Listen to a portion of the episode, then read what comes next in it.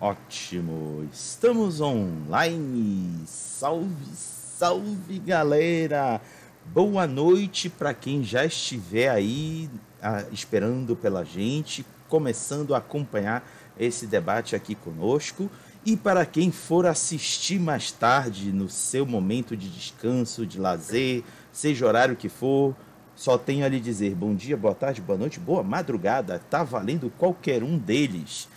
É, desde já agradeço por você estar gastando o seu tempinho para acompanhar-nos aqui neste RPG em Debate, que é um quadro aqui no canal em que trago convidados para fazer um debate bem bacana sobre os mais variados temas em torno do RPG.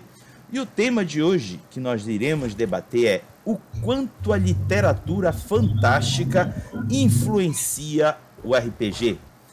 E aí, trouxe um trio parada dura.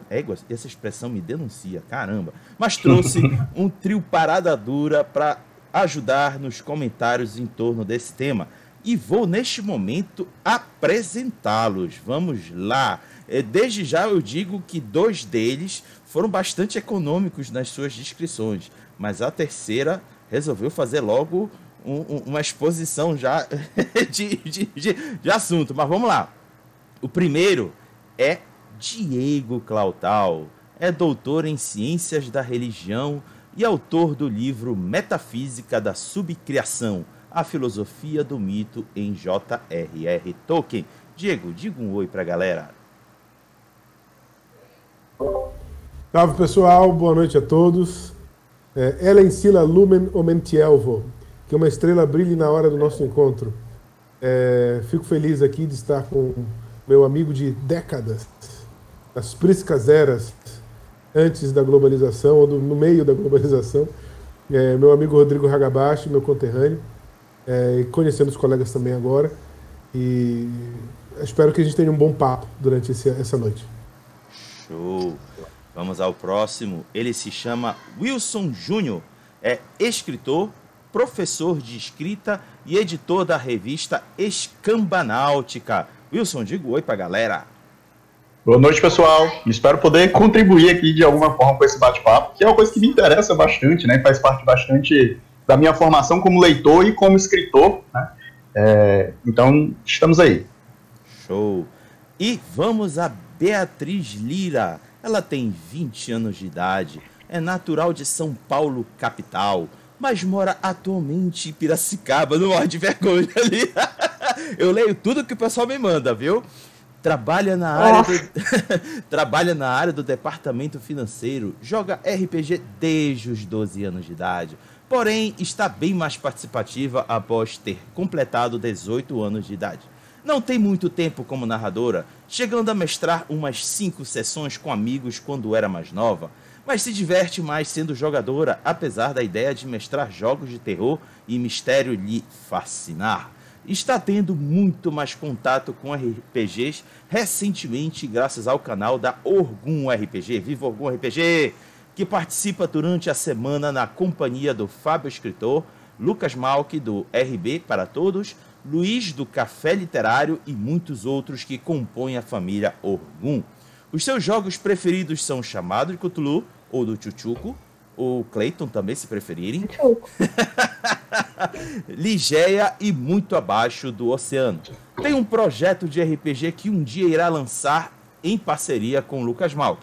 Um RPG com aspectos de terror e horror, para que os jogadores se sintam como se estivessem perdendo sanidade e revivendo as atrocidades do filme e jogo Silent Hill.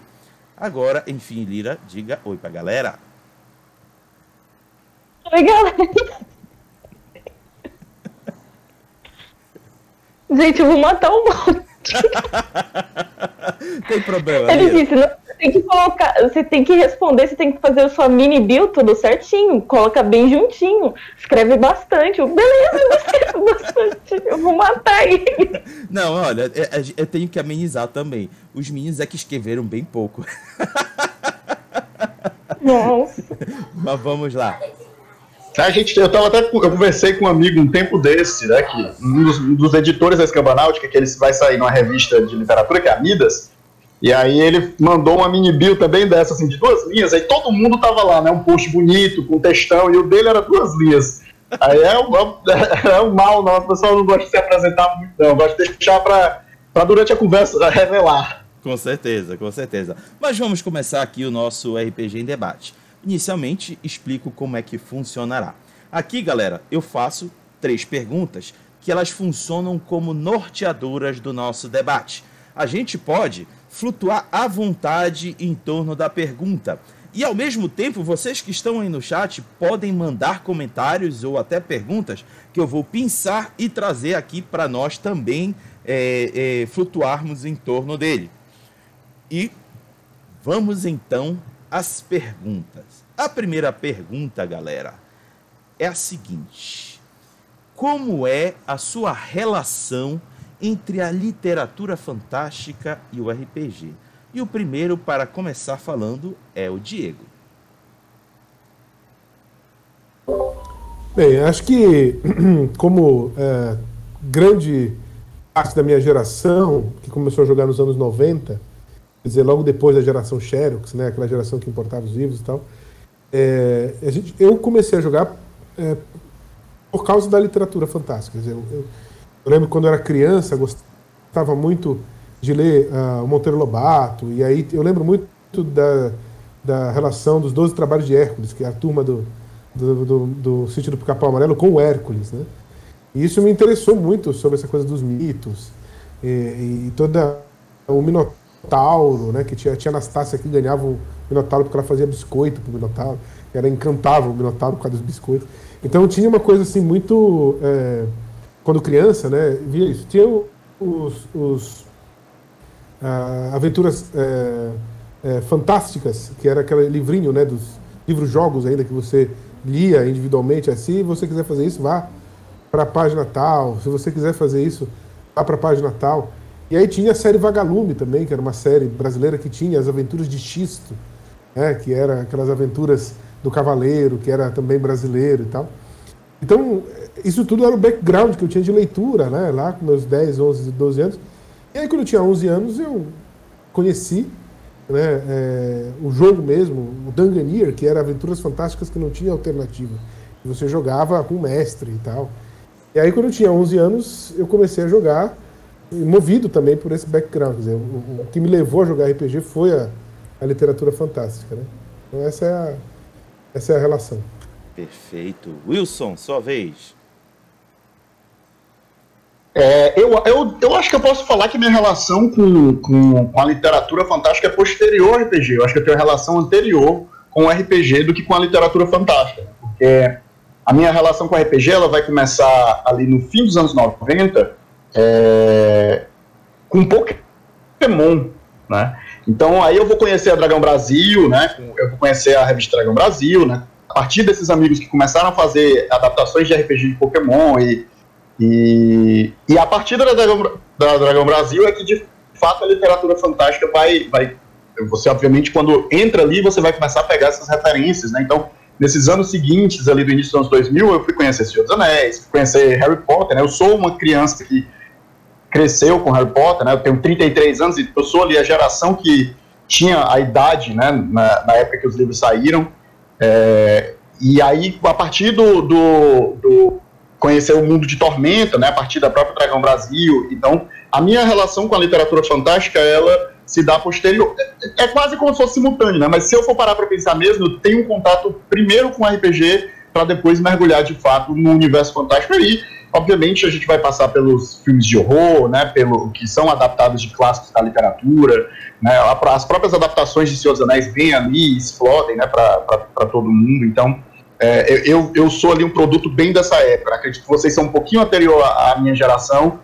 É, e aí eu acho que até para mim já pega um pouco mais fácil, assim, né? Já pega a internet, então tudo já fica mais acessível, os sites. Né? É, então é, é, bem esse casamento, assim. Olha, eu quero me defender dizendo que eu não sou tão antigo assim, viu? só um pouquinho anterior, só um pouquinho. Só um tiquinho, tiquinho, tiquinho, tá? Beleza. É, Lira, por favor. Ah, eu, eu, eu acho que eu sou que nem o. Ah, esqueci seu nome de novo. O Diego ah, ou eu, o o Wilson? Diego, eu sou Ah, que nem o Diego. Eu conheci primeiro, eu conheci primeiro a literatura fantástica desde pequenininha. Minha mãe me incentivava a ler muito e só depois que eu fui conhecer o RPG. Acho que um dos primeiros livros que eu li foi o do Tarzan e depois foi Coração de Tinta. E tipo, já eram livros que não tinham figura nenhuma, era só, só escrita. Acho que bem pequenininha que eu peguei pra ler foi o Corcunda de Notre Dame, que minha irmã ela roubou do, da biblioteca pra mim.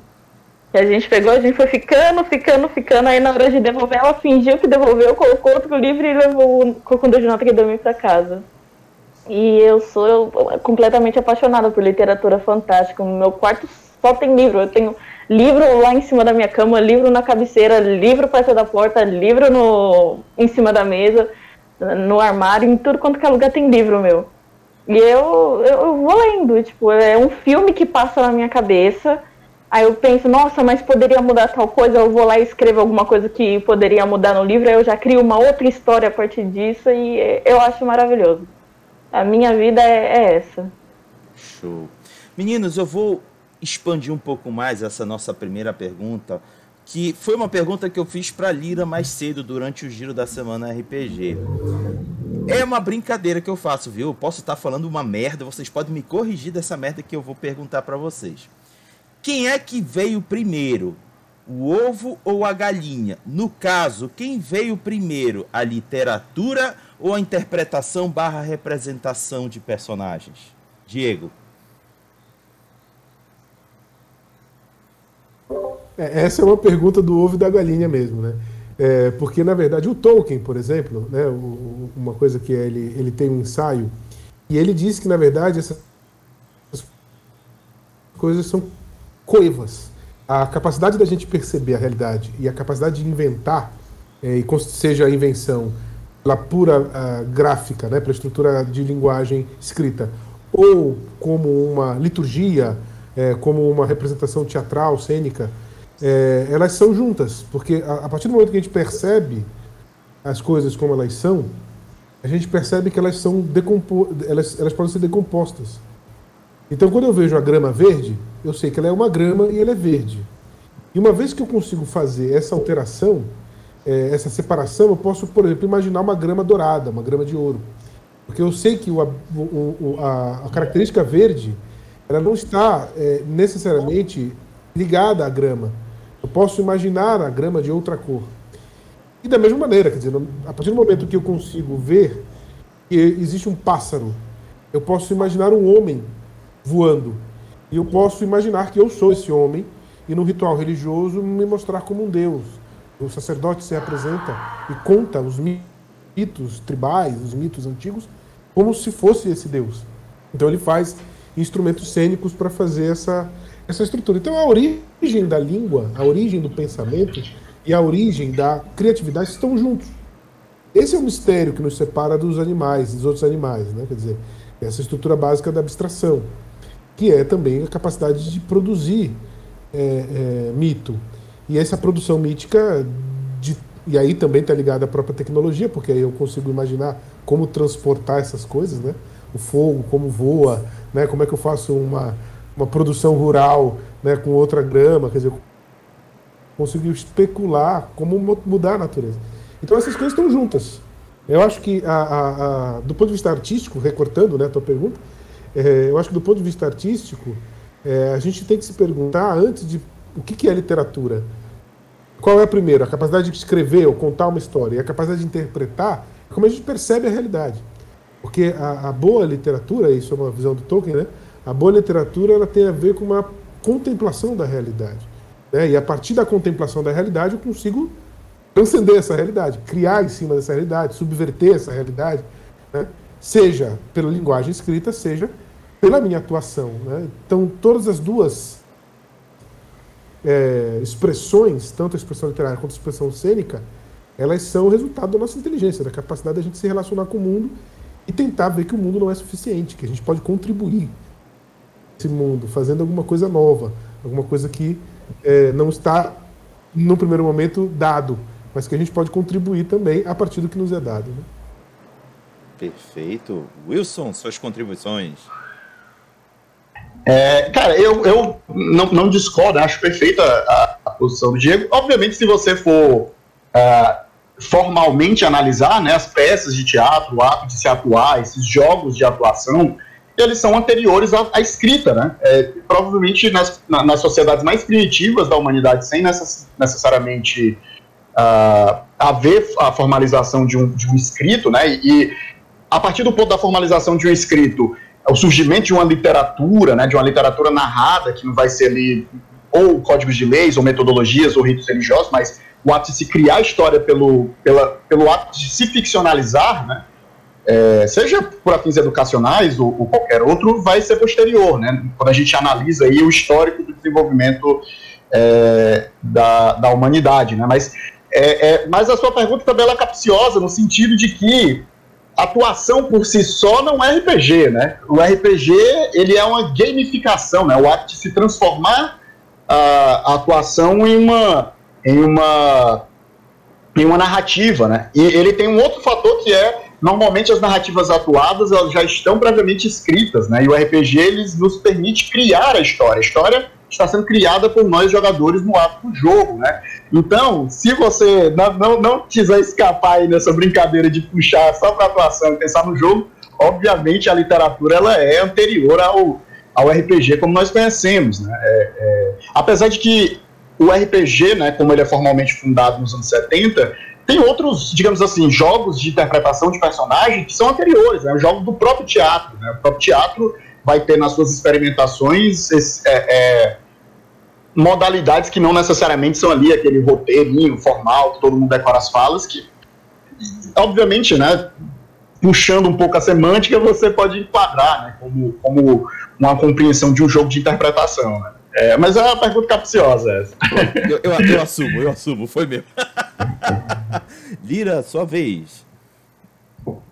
Eu mantenho o que eu disse mais cedo. Eu acho que a, a escrita, na verdade, que a escrita e a interpretação, elas vieram simultâneas, mas a escrita veio primeiro.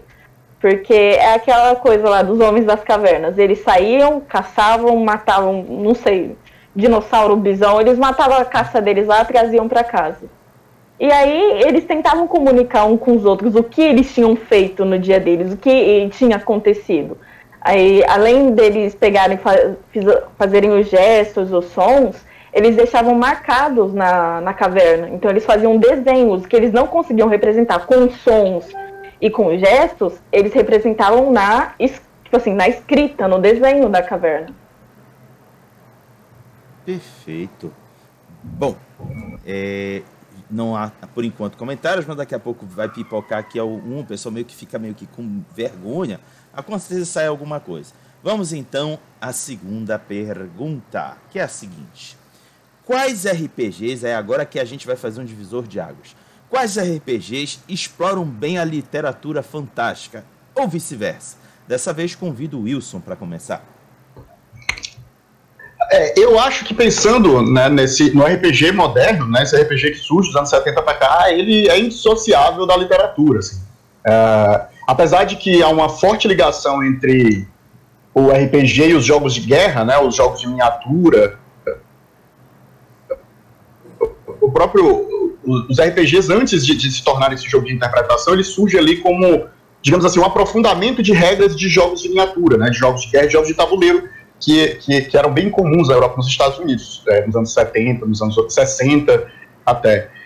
É, mas mesmo esses jogos é, mesmo esses jogos que muitas vezes eram simuladores de batalhas reais, é, da década de 50 para frente, eles começam a fazer adaptações da, de, de, obras fantásticas. Né? A gente tem, se a gente for pegar ali, uh, na primeira metade do século XX, a gente vai ter uma grande ascensão da literatura fantástica. Né? A gente tem já isso é, no século XVIII, até, até no século XVII, porém no começo do século XX a gente vai ter, por exemplo, nos Estados Unidos, que é esse grande berço do RPG, a difusão das revistas literárias, né, como a Amazing Stories. Então, o, o jovem norte-americano ele crescia lendo essas histórias de espada e feitiçaria, esses épicos. O próprio Senhor dos Anéis é lançado ali, né, na meados do, do, do, da década de, de 40, fim da década de 40, né, nos anos 50, e vai ser essa obra que vai que vai ganhar muito espaço e que, por exemplo, vai ganhar uma adaptação desses jogos de guerra no fim dos anos 70 Né? É, então é, é, muito difícil desassociar. Né? Se você for olhar, a própria, se você pegar qualquer livro desse de RPG e você for olhar a biblioteca, a bibliografia deles, tem ali citado, né, discriminadas as obras que inspiram. Né? No D&D você obviamente vai ter uma influência muito forte dessas obras do Fantástico, é, do, atores como Tolkien, mas não exclusivamente. O Robert E. Howard talvez seja uma influência até mais forte que o Tolkien, né, por conta da carga de, de, de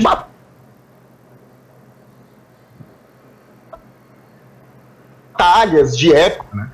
É, e esses quadrinhos similares, né? Obviamente, quando você tem um grande ator e uma grande obra, vários, digamos assim, filhotes dessas, dessas obras surgem. E se você pegar num universo de mercado editorial como o norte-americano, que sempre teve essas obras baratas de distribuição, de contos, de pequenas novelas que circula, circulavam em formato de folhetim ou de, de revistas, as pessoas tinham muito acesso né, a, a, esse tipo de narrativa. Não só do fantástico, mas também da, da, do horror, né, da, da, ficção científica, vai estar muito forte. E se você pega quando surge uh, o RPG, que é ali pós a ida do Homem à Lua, então toda essa coisa né, do, do fantástico estava. E quando eu digo fantástico, não apenas a fantasia medieval, né, porque o fantástico ele é esse guarda-chuva que tem uh, a fantasia essa de magia, né, e tem a ficção científica e tem o horror, né. Hoje em dia, até na literatura, a gente opta por chamar de ficção especulativa, né, porque o fantástico ele ficou tão é, empregado com essa carga do, do, de pensar em elfos e anões, né, o fantástico medieval, que a, a, o termo ficção especulativa ele é melhor utilizado para definir esse gênero do fantástico como um todo. Né. Então, é, se você pega, por exemplo, o Mundo das Trevas, né, que é um dos cenários aqui que eu acredito, favor, que, que os, pela nossa conversa prévia, eu preferi que marcou bastante, percebi que marcou bastante aqui os participantes, é, se você vai lá abrir a bibliografia deles, é basicamente literatura e cinema, né? É, é literatura e narrativas do, do cinema. Do, você vai ter Bram Stoker, você vai ter é, Bala de Prata, você vai ter os livros do, do Stephen King, né? É, porque é um RPG ali do fim dos anos 80, início dos anos 90. Então você vai ter muita literatura do, do, Stephen King, os monstros clássicos, né? o lobisomem, a múmia, o vampiro, é, vão aparecer ali. As obras da Anne Rice como uma base muito sólida, né? Então, é, no fim das contas, o que a gente entende por RPG hoje em dia é diretamente um, um diálogo, né? É, que, que, que, existe entre o jogo, né, o ato de se jogar, e a literatura. Eu não consigo nem imaginá-lo separadamente. Assim. Perfeito. Lira, por favor. Cara, eu acho que é, as os RPGs que mais se encaixam, assim, que mais se baseiam em literatura são esses mesmos que tem a, uma pegada medieval. Mas um, tipo assim, uns que me conquistam são os que não pegam tanto a parte medieval, mas pegam coisas novas. É, uns dias atrás a gente jogou muito abaixo do oceano. E é um, uma, é um RPG baseado nas histórias do Júlio Verne, que são 20 mil léguas abaixo. Oh, é, 20, é, 20 mil léguas submarinas, é, 80 dias, volta ao mundo em 80 dias. E são, tipo assim, foram vários aspectos que ele, foram, que ele foi pegando desses livros do Júlio Verne e foi colocando no RPG dele que eu achei demais. E não é uma coisa puxada pro medieval, é uma coisa puxada só pra marítima. Teve o Canturoso, que pegou a, a história nordestina, a história do Nordeste vai de 1900 e alguma coisa, e transformou numa história de terror. então, tipo assim, os cangaceiros, eles só não é, eles, tipo assim, eles não eram só cangaceiros que iam, matavam todo mundo. Não, por onde eles passavam tinha confusão, eles passando sozinhos sem fazer nada. Era criança gritando, mulher chorando, leite que coalhava, e cavalo correndo de um lado para o outro para bater a cabeça na parede. Que eles tinham sido beijados pelo cão ali. Na história era isso. E foi uma pegada também muito legal que eu gostei. Então, eu acho que essa parte da litera literatura fantástica, quando ela foge um pouco da parte medieval, ela fica muito mais interessante. Quando tem também é, essa visão futurista, sabe, de um mundo completamente é, automatizado, o Tron, o legado, seria muito da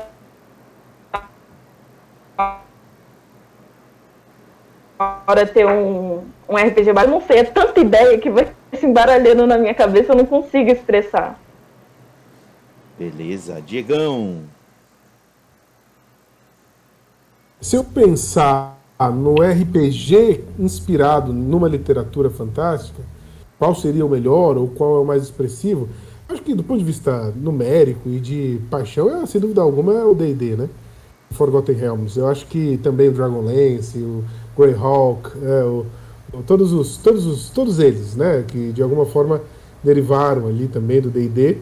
É, que a Caverna do Dragão, né, o Dungeons and Dragons, desenho que foi feito, quer dizer, isso se tornou meio o paradigma. Os Halflings se chamam Halflings porque não puderam se chamar Hobbits, né? Tem essa lenda, né, que se conta. Então, quer dizer, é claro que ali, quer dizer, é, tem a ver com uma questão importante no surgimento dos anos 70, que é uma forma de digerir a cultura pop. Quer dizer, nós estamos num ambiente pós-guerra, pós-segunda guerra mundial, com otimismo de reconstrução do mundo. Tipo, todo mundo entende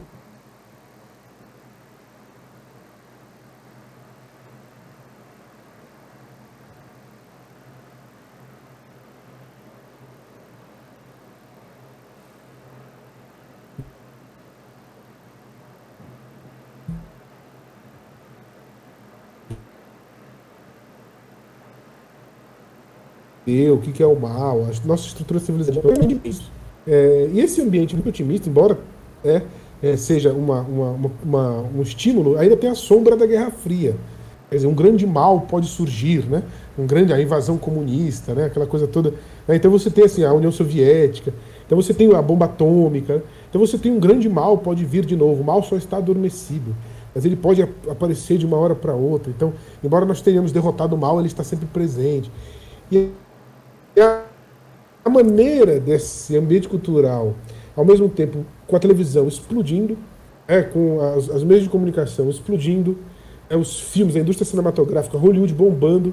Quer dizer, você tem um ambiente é, de otimismo, mas ao mesmo tempo uma tensão né, escondida ali, e ao mesmo tempo uma produção audiovisual muito forte, né, uma produção, um aumento de letramento das pessoas, de leitura. Então o que, que acontece aí? Você tem um processo de gestão. As pessoas começam a tentar começam a conversar sobre as coisas que está fazendo aqui, né? É, as pessoas começaram a se reunir, clubes, e fazer. E junto com essa questão da recepção dos produtos culturais, você também, também tinha práticas de jogos, xadrez, os wargames, jogos de tabuleiro. Quer dizer, você tinha uma prática. E aí você tinha, pela primeira vez, né, é, é uma, uma massiva é, exposição de um público jovem é, e, e, adulto, jovem adulto, é, e, e, ao mesmo tempo com capacidade de, e tempo de produzir essas coisas. Né? Então o RPG, acho que, como eu disse, o D&D é o principal, né, e ele é resultado de, um, de uma tratativa da literatura que entra na indústria cultural. Né? Que é uma maneira de pensar a literatura que não é aquela contemplação, aqueles clubes literários eu vou fazer fanfics, né? E vou fazer comentários, vou ler para o outro que eu escrevi sobre aquilo acadêmico. Não. É a galera da TV, entendeu? Já é outro tempo de interação, já é outro tempo de gestão, já é vamos se divertir, vamos. É, a ideia da indústria do entretenimento. A RPG surge no coração da indústria do entretenimento. Né? E ele é justamente essa forma de, ao mesmo tempo, um jogo e ao mesmo tempo uma forma de digerir essas questões é, da indústria cultural. Então eu acho que fantástica medieval mesmo. Porque isso faz parte da cultura do Ocidente, né? Desde o Rei Arthur, né? Quer dizer, do, das canções de Rolando, né? Quer dizer, está assim, é, tá no coração. A discussão da guerra justa.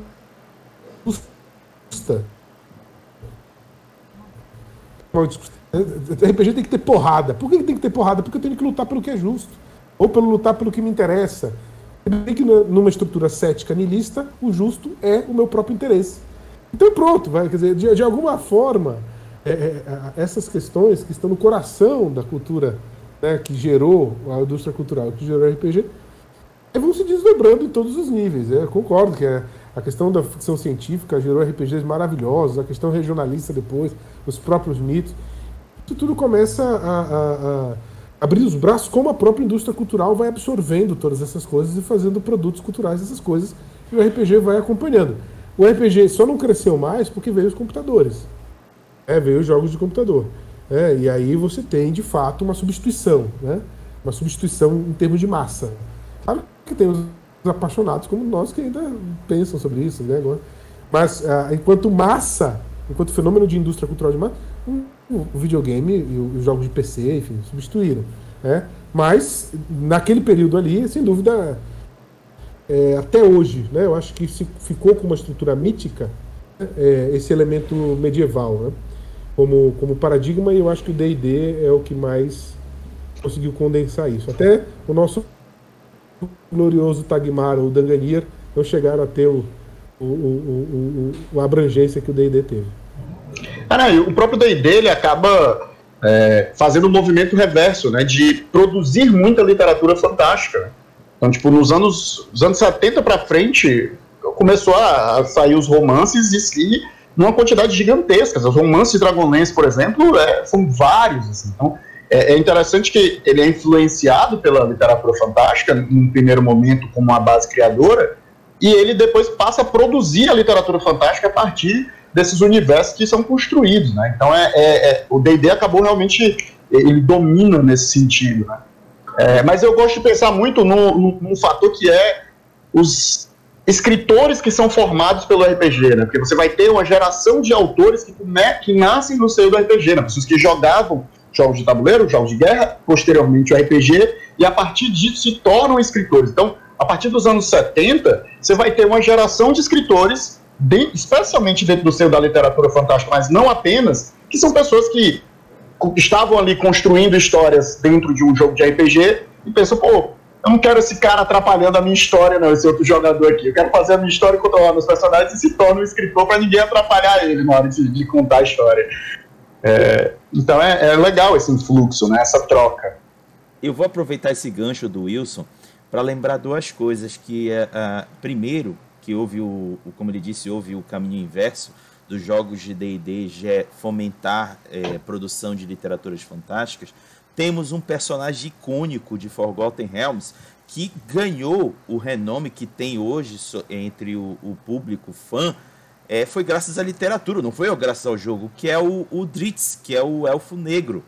A gente conheceu ele através da literatura produzida para Forgotten Realms e não jogando Forgotten Realms.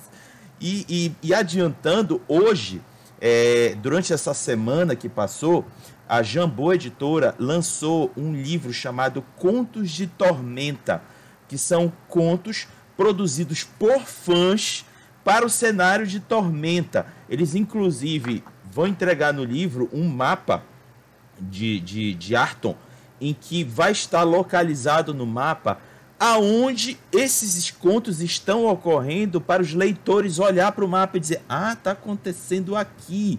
E servir como um gancho para voltar para o jogo, porque se eles identificarem que está ali no mapa, eles já podem utilizar esse conto como pano de fundo para um jogo de RPG. Então eu achei muito legal é, essa fala do Wilson de fazer essa puxada para cá. Aí eu vou estender um pouquinho mais, mas antes de eu estender, eu vi a Lira levantar o dedo. Tu queria falar alguma coisa, Lira? Não, era só para fazer uma pergunta para os meninos mesmo. Que, tipo assim, eu não sei se eles compartilham da, da mesma opinião que a minha. Mas o que, que vocês acham quando as histórias.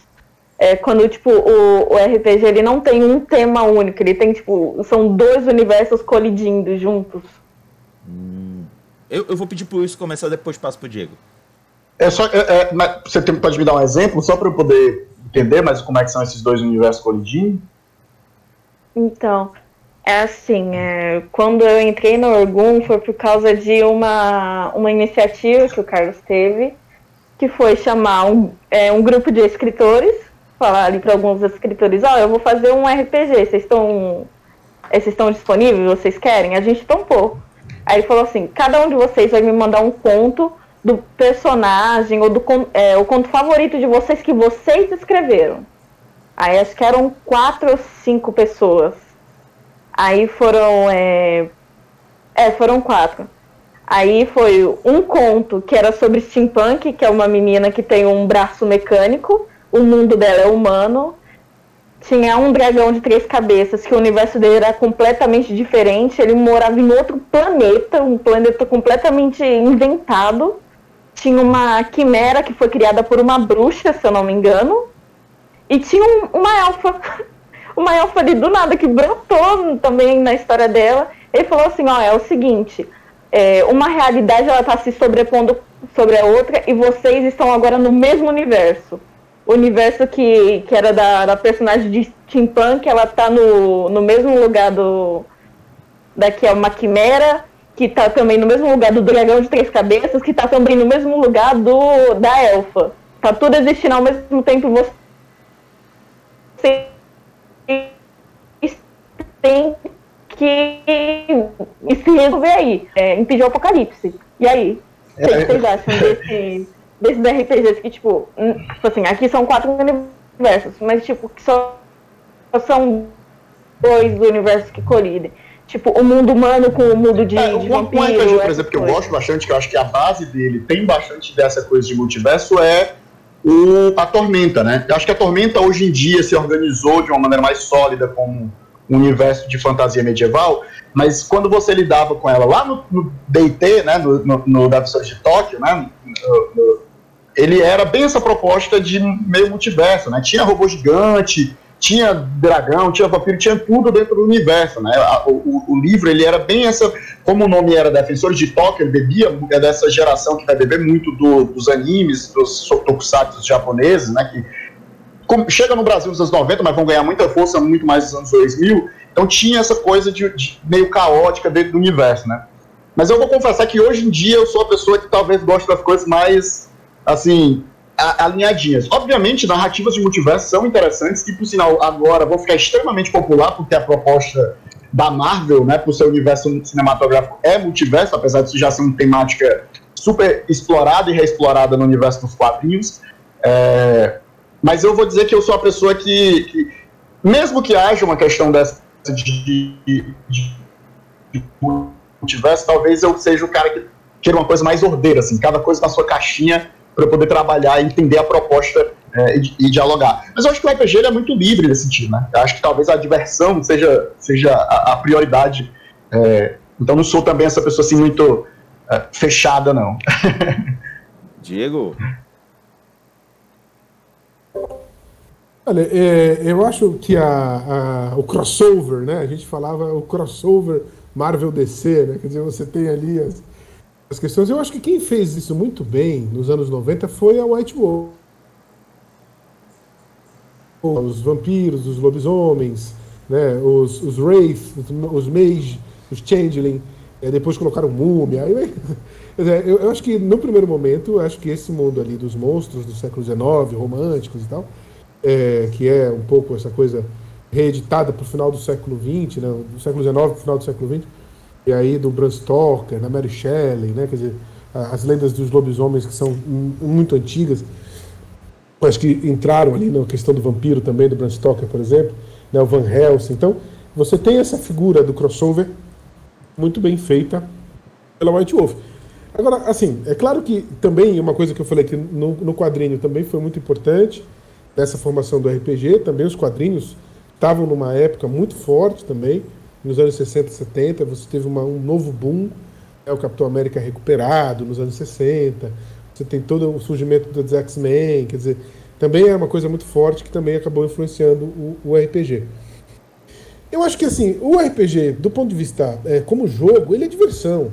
Assim, não, ele não tem um. Assim, se você tem amigos, você tem uma intimidade com esses amigos e que você pode deixar a tua imaginação correr solta, é legal.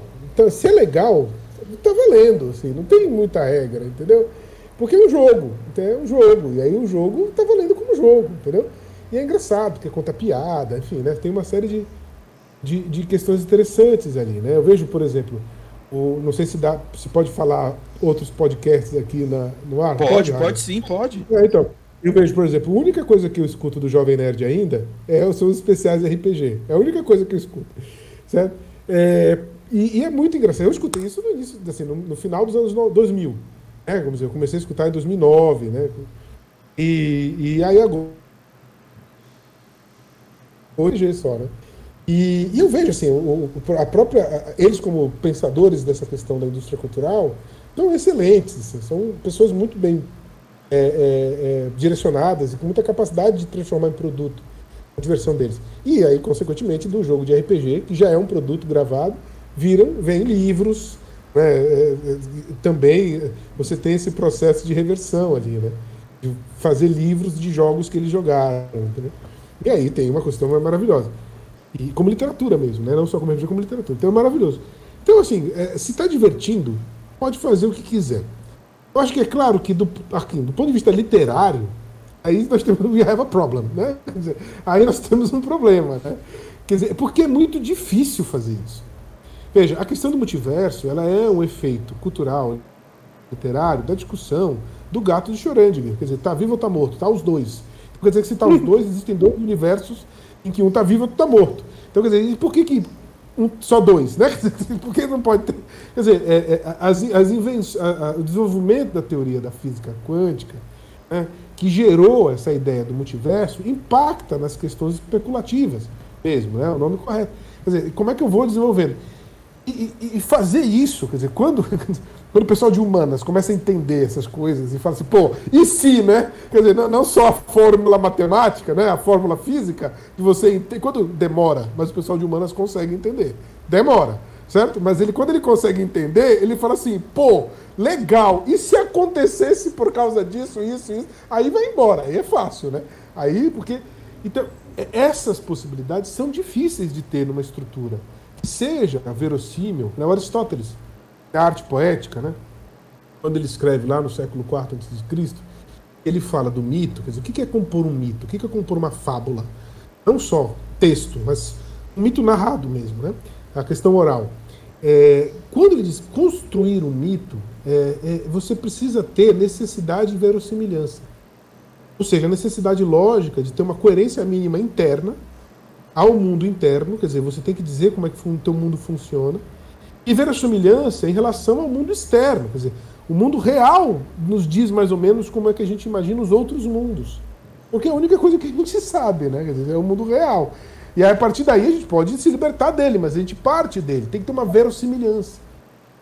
E quando a gente trabalha com multiverso, a verossimilhança se baseia numa, numa, numa teoria física.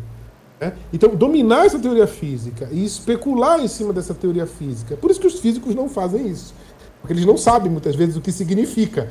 Né? Porque eles não, não sei. Eu sei que a fórmula é assim, certo? Mas eu não sei o que significa. E aí o problema do significado fica para os caras das humanidades que muitas vezes erram e fazem coisas legais e fazem coisas toscas. Né?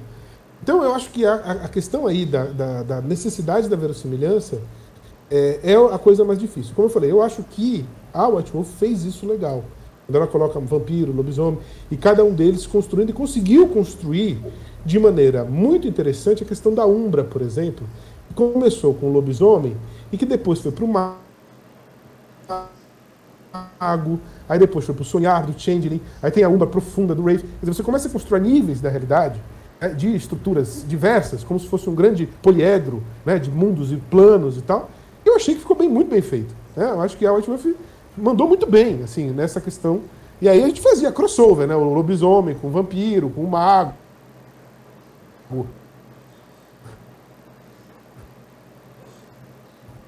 com change, né? Porque o ambiente está mais ou menos estruturado. Né? Eu acho que é, é, a grande especulação agora da questão da Marvel, né? Como é que ela vai lidar com isso, né? A Disney é muito competente, né? Quer dizer, e ela respeitou muito a Marvel também nessa questão. Então, por enquanto, está sendo um bom casamento. Vamos ver, que vai ser um desafio grande mesmo, né? Vai fazer o que os quadrinhos faz, Diego. Ela vai é, bagunçar tudo durante uns 5, 10 anos, aí depois rebuta. Finge que não aconteceu. Finge que não aconteceu e começa de novo. Não, já estão tá, lançando um monte de, de, de, vídeos na, na internet de tipo deles colocando algumas cenas de Loki e colocam as cenas da WandaVision, né? Aí tá acontecendo isso no Loki, enquanto tá acontecendo isso, tá acontecendo isso no WandaVision, eles colocam acontecendo ao mesmo tempo. Meu Deus, eu já tô ficando doidinho com essas coisas. Aí agora vai lançar a série e sim. Esse e sim que eu tenho medo. Meninos, vou ler aqui um comentário do, do Lucas Malk para meio que bagunçar aqui no, as nossas ideias. Ele disse o seguinte: a narrativa compartilhada também ajuda bastante ao incentivo que você leu e gostou.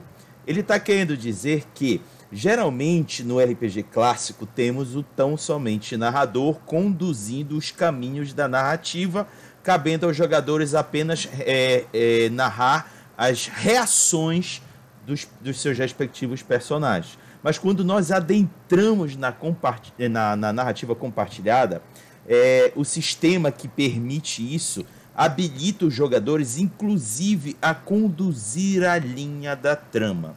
O que vocês acham, aproveitando o comentário do Lucas, o que vocês acham dessa modalidade de jogo de RPG como também é, estimulador para a produção de literatura fantástica?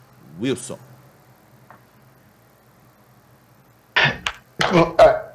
Entrando assim nessa questão de como pegar o RPG e transformar em literatura, eu acho que é um processo muito delicado, assim, uhum. porque são duas formas de construir narrativas, porém são formas distintas de construir narrativa. Né?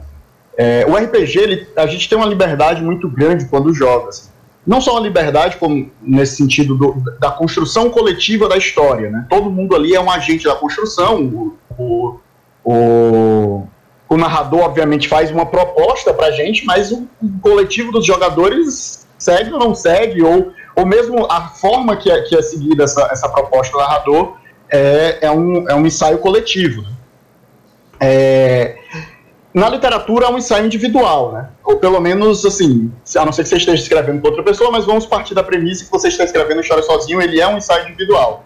Então, quando eu penso, por exemplo, no RPG, né, formar, formalmente inspirando a literatura, eu fico pensando que os pontos da narrativa, eles devem servir muito mais como uma base de roteiro. Por exemplo, você pega ali os eventos centrais que acontecem na história, talvez algumas falas pontuais dos jogadores, e usa isso como um roteiro de onde você vai poder criar, né, onde você vai construir. Até porque, né, como o próprio Diego falou, né, durante uma partida de RPG as pessoas fazem piada, a gente interrompe, é, a gente apela muito para o clichê, né? A gente é muito clichê como jogador de RPG, como narrador de RPG, muitas, e, e esse clichê não é ruim, necessariamente ruim uh, ah, para o sentido do jogo, né? Porque é aquela forma de você extravasar, né? Você está ali num jogo de interpretação de personagens, você sempre quis ser aquele guerreiro heróico no momento e de, dar aquela fala bem clichê que você vai salvar alguém, se sacrificar por um amigo, ou você é um vilão, né, ou alguém que vai se revelar um traidor. Então, existe uma tendência muito grande da gente repetir uh, personagens que a gente já leu ou assistiu, né, da gente repetir uh, de uma maneira mais direta esses elementos que a gente já conhece. Né? E, obviamente, quando você vai fazer um transporte disso para uma literatura autoral, né, para uma literatura que se propõe a construir algo seu, algo algo próprio, isso geraria problemas, né? Então eu acho que quando a gente pensa em traduzir o RPG para a linguagem da literatura, né, para a escrita seja de um conto, de um romance, é importante que se você jogou uma mesa e quer transformar essa mesa numa narrativa, eu iria numa linha de pensar a narrativa como um roteiro, né, como um guia daquilo que você deve contar, mas aí obviamente você vai ter que né, usar as ferramentas da literatura para contar essa história, que são ferramentas distintas das ferramentas do RPG. Perfeito. Lira. Bom, deixa eu ver. Hum, cara, eu acho. Gente, eles perguntam para me complicar, mas eu acho bacana. Principalmente, tipo assim, nas histórias, nos livros, muitos escritores eles têm acabam tendo algum bloqueio enquanto eles estão fazendo o livro. Ele pode estar no primeiro, no segundo, no, no, décimo livro que ele escreveu. Ele escreveu até o nono livro ele escreveu bem. Chega no décimo, que é o último da saga, tem aquela pressão do, da editora, tem a pressão dos leitores, tem a, é, tem a pressão dos fãs, ele simplesmente trava. Ele não consegue seguir em frente. Aí, às vezes, ele conversando com algum amigo ali, ele desbloqueia a ideia ou ele pega algum escritor fantasma para conseguir é, destravar a narrativa dele. E eu acho que às vezes tem isso também no RPG, do mestre não saber o que, que ele vai fazer a seguir. Ele, pô, mas você vai fazer isso? Aí o, o jogador pega e fala, ah, eu vou. Ele, tá bom, então como é que você faz? Me explica isso, porque eu, eu como, como mestre, principalmente tinha vezes que o, os meus amigos eles iam fazer uma coisa, eu não entendia nada do que eles estavam tentando fazer. Eu, tá, então descrevam a cena, como vocês estão na cena e o que, que acontece no resto. Aí eu deixava eles fazerem tudo até acabar, pelo menos aquele arco, até acabar, eles iam seguindo. Eu só ia falando se podia ou não. Se era cabível ou não, se era possível. Então acho que sim, a leitura compartilhada. A leitura a narrativa compartilhada ela ajuda bastante. Antes de eu passar para o Diego, eu devo comentar o seguinte, Lira. O problema é quando o narrador lida com aqueles jogadores que têm o seguinte lema: não dê ideias ao narrador. É, pô, né? os jogadores ficam cochichando entre eles pra gente não sacar o que estão falando. Mas realmente. Não, eu, é... eu, já peguei uma campanha que a gente. É, tava eu e mais dois amigos. É, eu não lembro, acho que era um DD também, só que eles estavam dentro de uma taverna. Eles estavam conversando dentro dessa taverna e eles começaram a cochichar mesmo entre eles e eu não ouvi. Aí ele pega e fica assim, mestre, então, eu quero tacar esse copo na, na atendente. Ou como assim você quer tacar o copo na atendente?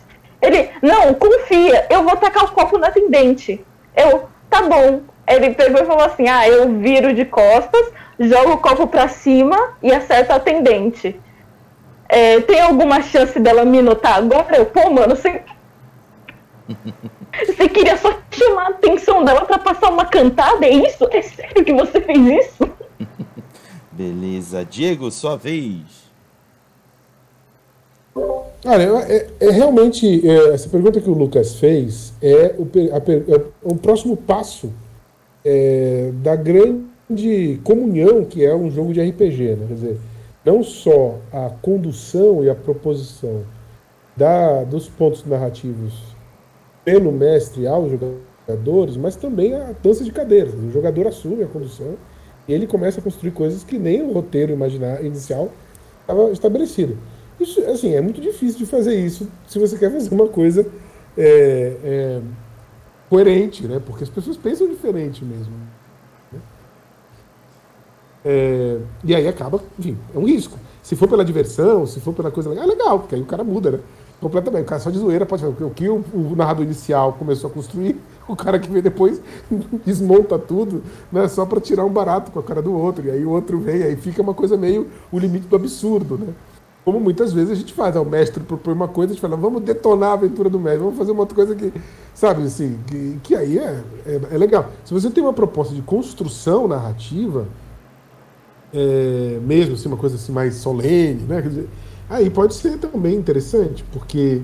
Veja, o, o, eu gostava do jogo de mago, a gente até joguei com Raga na pandemia, né? O jogo de mago, da White Wolf, porque o mago chegava num determinado nível que o próprio jogador dizia o que ele ia fazer, porque era tanto poder de plasticidade na realidade, o cara podia fazer o que ele quisesse, assim, dentro do, do limite né, das estruturas. E ele falou, então, agora você narra o que aconteceu. Né? Quer dizer, você me diz o que aconteceu, você faz a magia, e como não é uma estrutura operativa, como dons ou como é, é, é, disciplinas vampíricas, você tem uma estrutura de plasticidade que é muito própria da, do indivíduo que está fazendo aquele personagem. Eu falo, agora você me diz o que aconteceu. Você me fala o efeito que aconteceu. Você diz como a realidade se comportou, porque você domou a realidade. Agora o ponto narrativo é seu, você me diz o que aconteceu. Né? Então isso era uma coisa interessante no Mago, mas era muito modesto do, né? a infraestrutura toda né? da, da, da, da, condução do, do roteiro. Né? Veja, mas essa questão, veja, o Tolkien, por exemplo, voltando para o Tolkien, né? Quer dizer, o Tolkien ele tinha um, um, grupo nos Inklings, lá em Oxford, né? Nos anos 30, 40, 50, é, que eles se reuniam para ler os, os, os, os contos uns para os outros. Eles se reuniam duas vezes por semana. É, dizer, quase um grupo de RPG, assim, né? E aí eles, o, o Tolkien leu o Senhor dos Anéis inteiro para esse povo. O, o, o leu. É, o, o, o, o Lewis leu as Crônicas de Nárnia. Quer dizer, eles iam uns para os outros, né? E aí eles comentavam, não, isso aqui ficou legal, não, isso aqui ficou uma porcaria, né? Isso aqui não, isso aqui você pode ir por ali, não, mas isso aqui tem uma referência de não sei quem e ficou bacana.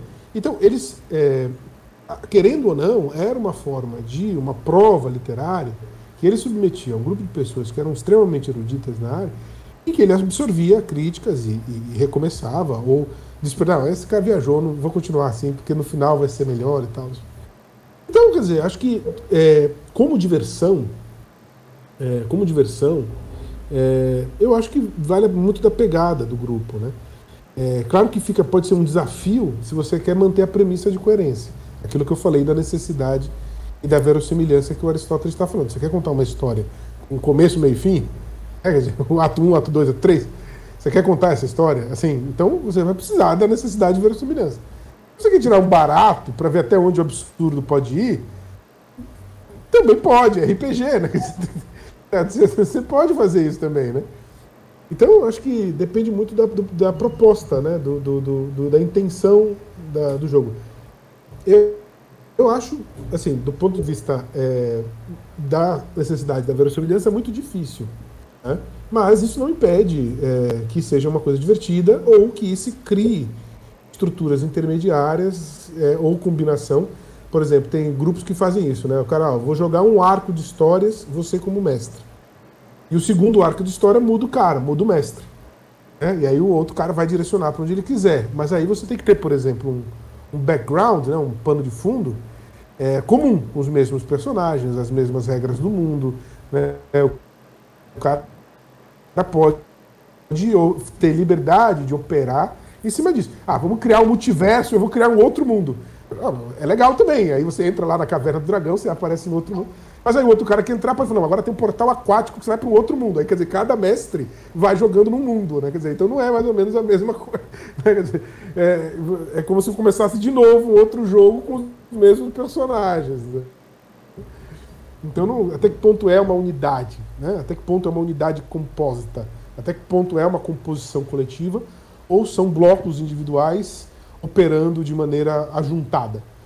Assim, como eu falei, é, é muito difícil essa pergunta porque, por um lado, você tem um processo criativo coletivo, que é, pode ser muito robusto, é como muitas vezes você os, os mitos indígenas, né, os mitos escandinavos, se, até mesmo os mitos gregos se diziam que eram composições coletivas, as pessoas iam construindo junto, pela narrativa oral. E aí o que ficava legal permanecia, o que não ficava legal desaparecia. Quer dizer, então, e aí você tem na história né, essa pode Isso é uma das teorias mais importantes da construção mítica do ser humano, né, da construção dos mitos do ser humano. Né? É, mas eu acho que essa, essa construção coletiva ela acontece na relação entre mestre e jogador. Né? Eu nem tinha capturado essa coisa de construção coletiva no sentido de ficar mudando o mestre na mesa, né? Porque é, é uma coisa que acho que, acho que todo mundo já, em algum ponto já tem experimentado, o mestre mudar entre uma campanha e outra, mas é um negócio, como o Tiago falou, né? Gera um ambiente de caos, né? Já é difícil você manter uma coerência de começo, meio e fim com um narrador só, né? Quando você começa a pensar em vários narradores, vira realmente um, uma ciranda, né? É, mas é aquele ponto, né? Se a gente retornar para o ponto da diversão, é, é válido, né? É, mas eu acho que, como os jogadores já têm essa agência na construção da história, né? É, ele está ali, ele é um agente, né? Pelo menos assim, tem narradores que, obviamente, tem um script muito certinho e o jogador meio que vivencia aquele script, né? É, muito mais num trilho fechado, né? Mas eu acho que, de modo geral, até o próprio narrador gosta da possibilidade da história se encaminhar para uma outra direção, né? Então, a não ser que você esteja jogando aquelas histórias pré-determinadas, pré-escritas, e mesmo essas histórias pré-escritas, elas costumam ter margens para desenrolares distintos, né? É, eu nem tinha pego essa premissa da mudança assim, no questionamento, eu achei o negócio é meio doido. Perfeito, ótimo. Cara, Diga, uma coisa que eu lembrei enquanto o Diego estava falando é de uma campanha que eu vi. Não é que eu vi, né? Eu vi o narrando sobre a campanha, ele contando como foi a campanha. Numa dessas, ele tinha falado que ele tinha passado quase 12 horas trabalhando num cenário, ele pegando que era como se fosse uma. como se fosse dentro de uma pirâmide, né? Que tinha várias armadilhas, várias coisas, tinha escaravelho, tinha flechas saindo da, das paredes, tinha um monte de coisa. E do outro lado da sala, os jogadores estavam aqui, do outro lado da sala tinha um objeto que eles tinham que pegar, um objeto de extrema importância. E ele falou assim: Nossa, eu tive muito trabalho para construir essa cena, eu queria ver eles passando por ali, como que ia ser. Aqui no meio desse grupinho de jogadores tinha um mago. Aí o mago pegou e falou assim: Mestre, o, esse objeto tá a que distância da gente? Aí ele, ah, tá um, não sei, uns 7 metros de distância, porque é tipo um corredor que tem na frente de vocês. Aí o jogador, ah, é? Eu vou usar o meu mago, ele tem o mãos mágicas, o poder de mãos mágicas. São 10 metros de distância, né? Pra poder usar. E eu quero usar isso. Aí, eu, aí o jogador mesmo falou assim: ah, eu uso mãos mágicas, vou lá, pego e a gente vai embora. E todo o trabalho que ele teve naquela sala em específico não foi tudo, porque os jogadores não, não foram. Eles contornaram tudo. Previsibilidades e imprevisibilidades nos jogos de RPG. Narradores que lutem. Beleza. Narradores que lutem. Narradores que lutem. É, vamos então à próxima pergunta, que é a seguinte: O que você recomendaria a alguém que deseja escrever um conto ou um romance baseado em, em, suas aventuras de RPG. Tem muito a ver com o que eu perguntei ainda agora, só que aí a gente tira a questão do compartilhado. É, é, é a, a, o objetivo do escritor ali individual, tentando passar para, para a escrita as, as suas jogatinas e seus dados, e seus poliedros multifacetados rolados sobre a mesa. E para começar sobre essa pergunta, convido a Lira. Quê? Vou repetir a pergunta. O que você recomendaria a alguém que deseja escrever um conto ou um romance baseado em suas aventuras de RPG? Eu ia recomendar principalmente as aventuras que a Kali tem, que é uma personagem draconiana. Ela é gigante, ela tem 2 metros e 20 de altura e o pai dela é o dragão da árvore do mundo. Ele se segura, ele, ele que segura a árvore do mundo, né? A, ah, eu esqueci o nome dela, mas é a árvore de Midgard. E ela, a mãe dela fez um trato com o dragão, fez tipo uma. É, tentando é, enganar esse dragão, ela conseguiu, em troca ela pediu uma filha. Esse dragão deu um ovo para ela, assim, de má vontade. Só que quando essa filha nasceu, ela falou assim: Eu vou derrotar você. Eu vou tomar o seu lugar como dragão. Eu vou virar um dragão, vou derrotar você e eu vou segurar isso aqui tudo. Vou segurar a árvore do mundo. Então ela tá nessa luta pra virar um, uma dragoa. Tipo, tecnicamente ela não vai virar um dragão. Mas ela tem essa ambição. E quem sabe um dia ela consiga. E eu acho que isso numa literatura fantástica ficaria muito bom. Ou até num romance, não sei. Agora, de livros aqui que eu tenho para recomendar dos livros de literatura fantástica virar um RPG é muito bom. Tem um que eu, é, eu vi em jogo, que foi muito legal, que tem o Inferno de Dante, para quem não conhece a Divina Comédia, que o Dante ele é guiado por Virgílio pelos nove círculos infernais. Ele passa pelo purgatório e depois ele encontra a Beatrice, que é a musa das histórias dele, a musa dos poemas, dos contos, das é, das telas que ele pinta.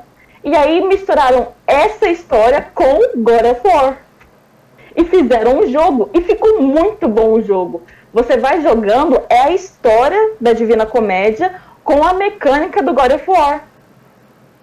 Deixa eu ver que mais. Tem o 20 mil léguas abaixo do oceano, que foi o que o. Eu esqueci o nome do autor agora, mas ele fez. Que é o Muito Abaixo do Oceano. Que é muito legal. Um que eu acharia muito legal ser como um RPG são os livros da Agatha Christie. Porque tem principalmente esse aqui que é o Segredo de Ximenes, que todo mundo fica preso dentro de uma mansão e acontece um assassinato. E são 10 pessoas suspeitas. Todo mundo tem culpa no cartório. Todo mundo tem um motivo para matar o cara. Mas ninguém sabe quem foi. Aí chega um cara de fora, um príncipe, para poder desvendar quem é que matou. É um príncipe, um mordomo, uma jornalista, um policial do Scotland Yard, alguma coisa assim. E imagina isso num RPG, os jogadores, eles sendo cada um desses personagens sem saber quem foi. Tipo assim, o próprio jogador ele não sabe se foi ele ou não. Ele vai descobrindo isso durante o jogo. Acho que seria um, uma pegada muito bacana. É, Trono de Vida que é medieval também, literatura medieval. Seria muito bacana que é uma assassina que foi mandada para é como se fosse uma prisão de uma mina de sal. Ela se tornou a melhor assassina do reino com 16 anos. E ninguém sabia que ela tinha 16 anos, porque ela andava toda encapuzada. Então o rei, com vergonha dele ter sido humilhado por uma menina de 16 anos que matava todos os soldados dele, ele mandou ela para uma mina de sal, falou que ela tinha, sei lá, uns 30, 40 anos de idade, e ela foi chicoteada por dois anos, quase dois anos seguidos. E quando ela saiu de lá, o filho do rei falou assim: tá, agora você vai sair, você vai trabalhar, por, é, você vai entrar numa competição por mim, vai trabalhar para meu pai por cinco anos e depois você vai receber a sua liberdade.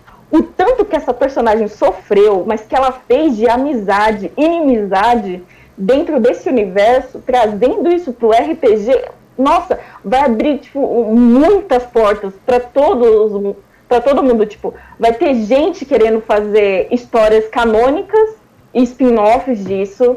Vai ter gente que vai acrescentar isso nos RPGs que já tem, as mecânicas vão ser diferentes, alguns sistemas podem ser diferentes. E vai ser tão maravilhoso, eu queria tanto que tivesse isso. É, é um grande sonho meu também, tipo, pegar livros que já existem e transformar eles em RPG. E o último é Jovens de Elite. No Jovens de Elite teve uma febre do sangue. Eu acho que foi um anjo que foi expulso do céu, caiu na terra, e mil anos depois que foram sofrer as consequências. Nessa febre do sangue, os adultos, eles morriam com essa febre, e as crianças elas começaram a criar deformidades. Então, às vezes, a pele ficava de outra cor, os olhos ficavam de cores diferentes, o cabelo. E, junto com isso, algumas desenvolviam poderes e as outras não. E essa poderia ser as, as condições dos jogadores dentro desse universo. Perfeito. É, antes que eu passe para os dois, vocês podem fazer o mesmo que a Lira fez, viu, meninos? Vocês podem também fazer várias recomendações de livros e literaturas, porque é, é muito engrandecedor esse compartilhamento de dicas de bons livros. Sendo assim, passo para o Diego. Olha, eu acho que a primeira, a gente é, aprende pela imitação. É, a mimesis né, é uma imitação. A obra de arte, segundo Platão e Aristóteles, é uma imitação. A imitação da natureza, a imitação das ideias. Então, a, gente concretiza a arte a partir da imitação das coisas que a gente contempla. É claro que não é uma imitação fotográfica, né? é uma imitação enquanto forma, né? e aí tem toda a possibilidade de criatividade nessa dinâmica com a verossimilhança que eu falava.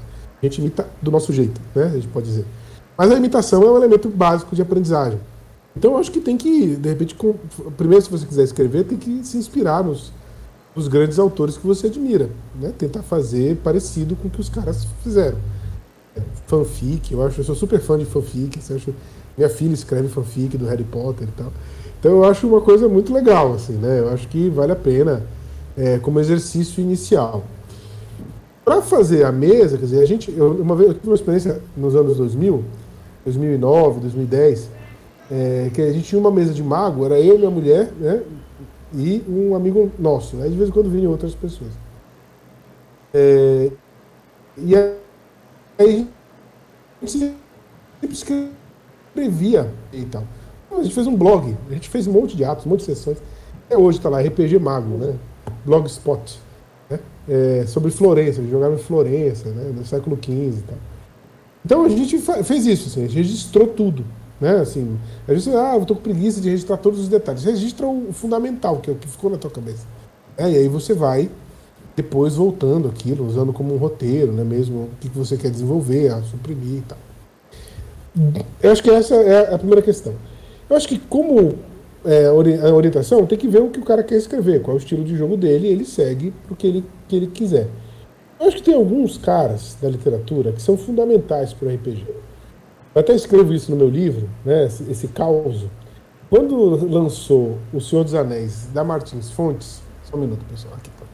Quando lançou O Senhor dos Anéis da Martins Fontes, em 94, é, eu já jogava RPG há alguns anos e tal, e uh, o pessoal falou: ah, o que é esse negócio do Senhor dos Anéis aí que o pessoal tá falando, né?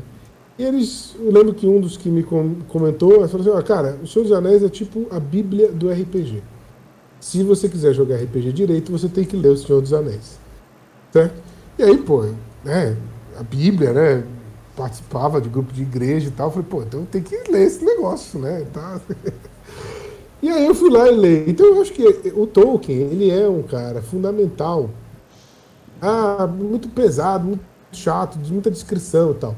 É, cara, assim, é, é, a, a volta que você dá quando você aprende mesmo a literatura do Tolkien você começa a entender uma narrativa de maneira diferente mesmo, assim, né? do ponto de vista da qualidade literária. Então, eu acho que, para a questão fantasia, tem que ler o Tolkien, assim, assim para imitar, né? assim, como estrutura. Acho que ficção científica tem o Júlio Verne, né? tem é, o, o, Philip K. Dick, que é o cara que escreveu Blade Runner, eu gosto muito dele. Né? O Homem no Castelo Alto, acho muito interessante. Né? O Gibson, William Gibson, do Neuromancer, dos anos 80, que é uma das bases do Matrix. É, então, aí o próprio Júlio Verne, né? é, 20 mil léguas submarinas, Viagem ao Centro da Terra, são coisas extraordinárias assim, né, de, de, de, de ler. Né, o, o Isaac Asimov, né, também, quando vai falar da fundação, Eu Robô, de ficção científica. Então eu acho que você tem que procurar clássicos mesmo. Sim. Né, acho que ler clássicos é, é sempre bom. Sempre bom. Como o Dante, né? Eu joguei o Dante's Inferno, né? E é muito divertido mesmo, né? O Inferno de Dante e tal. Aí você vai, Homero, é o ciclo arturiano. É muito bom, o ciclo arturiano, o Homero, né? quer dizer, o, a Ilíada, a Odisseia, né? as histórias do rei Arthur, da Távola Redonda.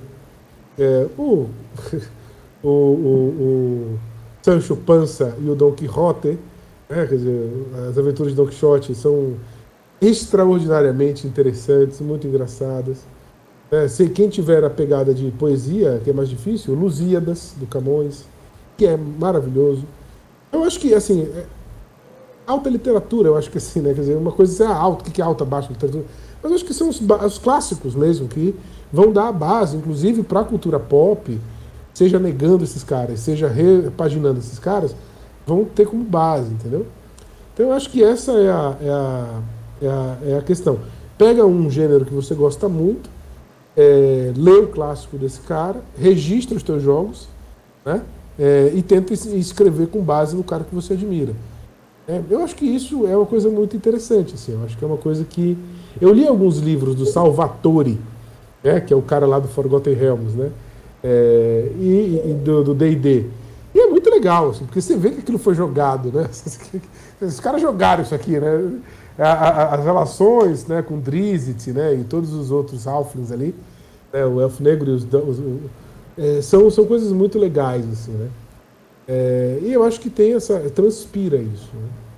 E, e, eu acho que essa passagem da, do RPG é, de volta para a literatura é alguma coisa muito salutar, assim, também do ponto de vista de realização pessoal, uma coisa, uma coisa muito interessante. Assim, eu acho que, como eu falei de novo, e faço, faço referência ao, ao Jovem Nerd, né? Eu acho que os podcasts de RPG do Jovem Nerd e depois como eles tra transformam isso em produtos culturais, é, é um exemplo mesmo, é um, um, caso de sucesso aqui no Brasil e que, que vale muito a pena né, escutar e ver, acompanhar os produtos que os caras fizeram, porque eu acho que é uma experiência de sucesso. Show. Wilson, é, é, eu vou puxar da, da, fala do Diego, né, porque ele falou sobre essa questão da leitura dos clássicos, e concordo plenamente. Acho que para quem quer escrever, a primeira coisa é ler, né, é, é compreender, por exemplo, que a, o RPG é uma linguagem narrativa diferente da literatura, então você precisa conhecer os meandros da literatura. Ler os clássicos é fundamental, é extremamente importante. Porém, para quem escreve hoje em dia, você tem que ler o que está produzindo hoje em dia. Assim, você tem que estar atento ao que, a literatura contemporânea está produzindo. Né? É, então, tem que haver esse casamento entre a leitura do clássico e a leitura do contemporâneo, até para que você consiga tecer um diálogo, né? porque senão você, se você só lê o clássico, você fica dialogando com o passado e não sabe muito bem o que é está sendo feito no, no presente. Né?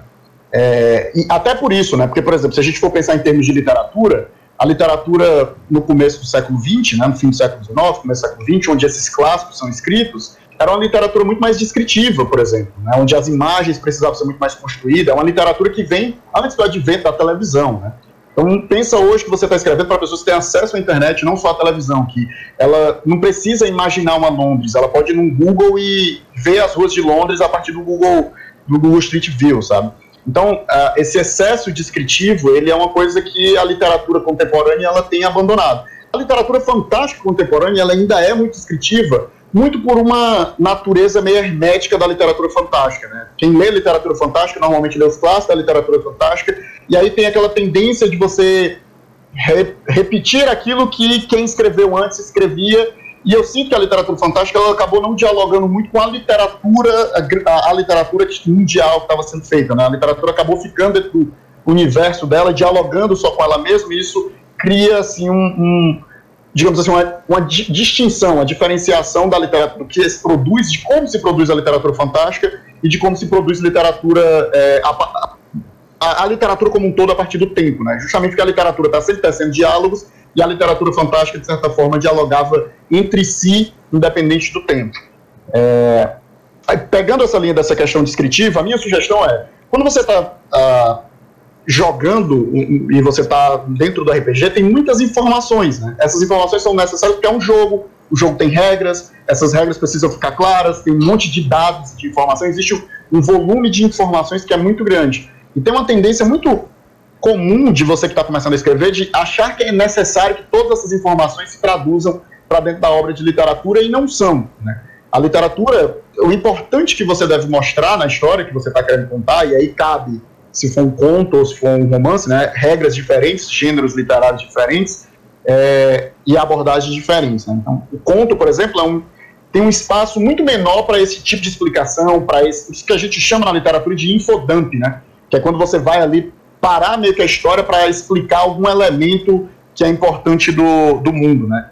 E, e o conto, por ser uma narrativa mais breve, ele tem menos espaço para você fazer isso. Então, que você deve mostrar aquilo que é essencial para a história que você está contando. E escrever, né, é, é, de qualquer forma, é muito sobre fazer escolhas. Né? É, e eu acho que no universo do RPG a gente tem isso muito mais livre assim. Então eu acho que quando você vai traduzir né, um produto literário, né, para um produto literário, algo que surge no RPG, você tem que aprender a fazer muito bem as suas escolhas. Do que é que desse jogo, do que é que dessa narrativa que você construiu coletivamente, é, você vai levar para dentro do, do RPG. Eu vi uma, um, as pessoas comentando aqui no chat, né? Isso é uma coisa importante, né? É, por mais que haja uma certa informalidade no processo de criação das coisas no RPG, é, é interessante que você peça autorização dos participantes quando você vai fazer uma adaptação daquilo que foi construído, né? Porque, querendo ou não, é um construto coletivo. Né? É, muito das personalidades do, dos jogadores vão estar sendo emprestadas a esses personagens. Talvez a pessoa não queira ali ter sua, sua, suas facetas expostas ao mundo. Né? É, mas, assim, é, eu acho que a coisa é, é, quando se trata de tradução né, de, de um RPG universo literário é, é você fazer bem essas escolhas, né? Você saber separar aquilo que deve ou não aparecer na narrativa. É, e, e, tem um fator importante, né, que é questão de direito autoral. Né? Dependendo do sistema que você jogue, é, esses sistemas têm donos, né? Essas, os personagens, os elementos, os NPCs, as coisas podem ter donos, podem não ser criações originais da sua mesa. Né? Então, tomar o cuidado para fazer as adaptações devidas, né? para que você não inflija ou abraçar que você está escrevendo de fato uma fanfic dentro daquele universo que já tem dono. Né? E aí tem essa, essa distinção entre o que é seu de autor e o que é né, de uma propriedade intelectual que já tem dono. Então, é, é, literatura é sobre fazer escolhas, né? Então, tenham calma, assim, né? É, dialoguem com, com o passado, né? Leiam os clássicos, porque é fundamental. E o problema de você não ler os clássicos é achar que você está inventando a roda, ou seja, você está escrevendo achando que você está criando a coisa mais original e espetacular do mundo e aquilo que você escreveu já foi feito um milhão de vezes antes. E você não sabe disso porque você não leu o tempo, né? Você não leu as narrativas, você não sabe o que está dialogando, né? É, o que está dialogando.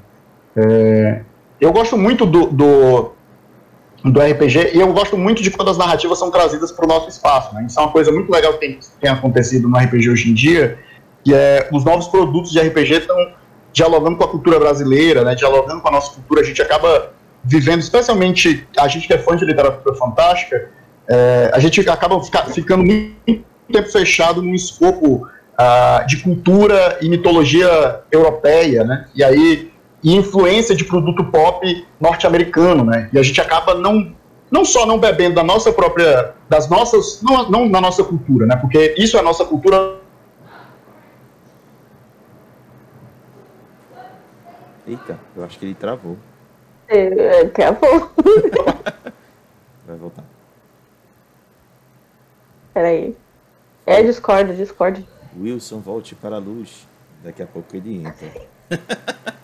Wilson! ah, voltou. E uma, um, um outro recomenda, uma outra recomendação ah. é que eu acho muito interessante também, que é dentro desse grupo aí do Jovem Nerd, são os livros do Eduardo Spor, é sobre a Batalha do Apocalipse, né, e todas as derivações aí desse universo. Também é um experimento muito interessante, eu li, achei muito interessante também, além dos livros do Leonel Caldela, é, que, é, que também vieram de mesas, né? Também De- foi uma boa. É, aqui, meu- Desculpa, o Discord caiu aqui, fechou, reiniciou sozinho aí.